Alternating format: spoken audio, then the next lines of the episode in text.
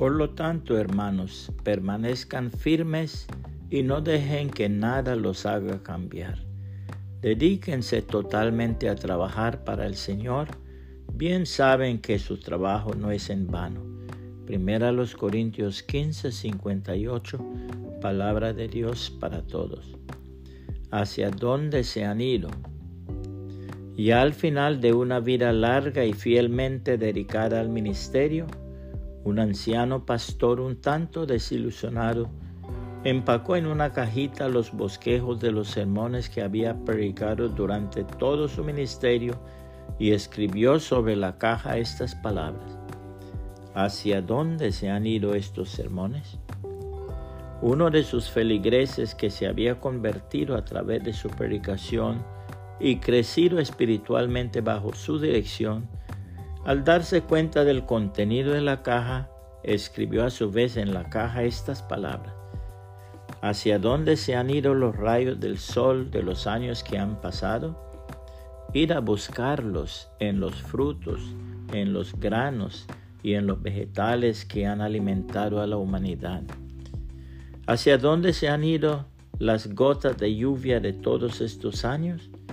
Aunque olvidadas de muchos, hicieron su beneficiosa y refrescante labor. Querido pastor, los sermones que usted ha predicado están en las vidas de aquellos que si hoy son creyentes mejores, más nobles y más semejantes a Cristo, se debe a haberlos escuchado. Sus sermones están en lo profundo de nuestras vidas y gracias a ellos se mantiene nuestra fidelidad. La hermosísima palabra de Dios declara esto. Busquen al Señor mientras haya oportunidad de encontrarlo. Llámenlo mientras esté cerca. Que el perverso deje de hacer el mal y el inicuo deje sus malos pensamientos. Que se vuelvan al Señor y así Él tendrá compasión de ellos. Que se vuelvan a nuestro Dios porque Él es generoso para perdonarlos el Señor dice, mis pensamientos no son como los de ustedes, ni tampoco mi manera de obrar. Porque así como el cielo está tan arriba de la tierra, de igual manera mi manera de obrar es tan diferente a la de ustedes. Mis pensamientos son más altos que los suyos.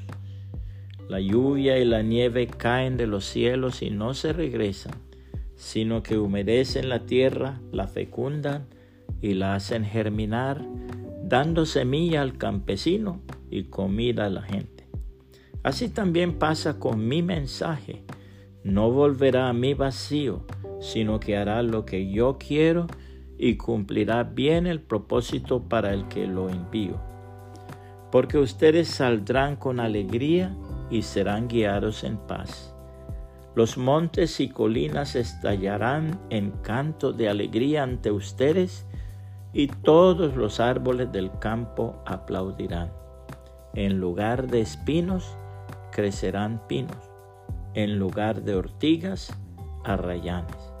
Todo ello será en honor al Señor, una señal eterna, indestructible. Isaías 55, 6 al 13, palabra de Dios para todos. Puede compartir esta reflexión y que el Señor Jesucristo le bendiga y le guarde.